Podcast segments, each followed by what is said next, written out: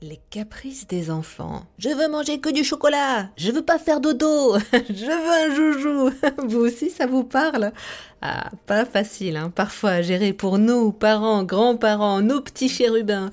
Heureusement, pour nous aider et nous conseiller, avec nous, Florence Millot, psychologue et psychopédagogue, autrice de nombreux ouvrages dont Un problème, cette solution, Mon enfant fait des caprices, paru chez Hachette Famille.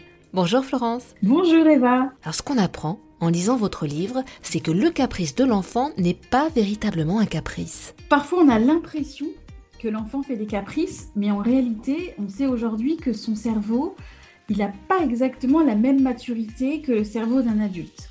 Ça veut dire quoi? Ça veut dire que tout simplement, nous, quand on a une émotion, dans notre système amygdalien, mais peu importe, l'émotion, elle, peut être très très forte, mais on a une autre partie du cerveau qui s'appelle le néocortex, c'est-à-dire la partie pensante, qui vient discuter, dialoguer à l'intérieur de nous pour apaiser la petite alarme qui sonne au niveau des émotions.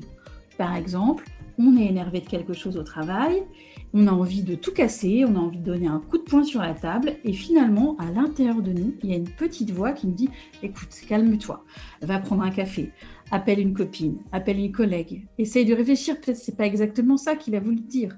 Ou si on n'y arrive pas, on demande de l'aide à quelqu'un pour nous parler et nous apaiser.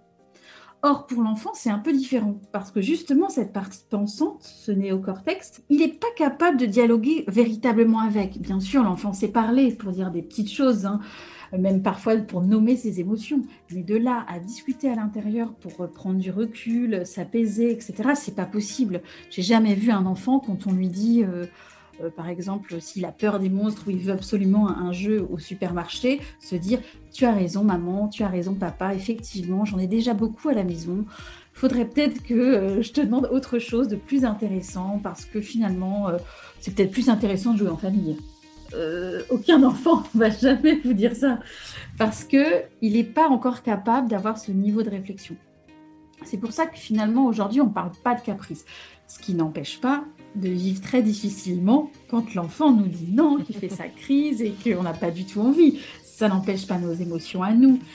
Mais l'idée, et ça c'est très important, c'est qu'à partir du moment où dans notre tête, on visualise un caprice, autrement dit, il le fait exprès, il me cherche, il n'a que deux ans et il pense déjà qu'il va commander à la maison, mais qu'est-ce que ce sera plus tard?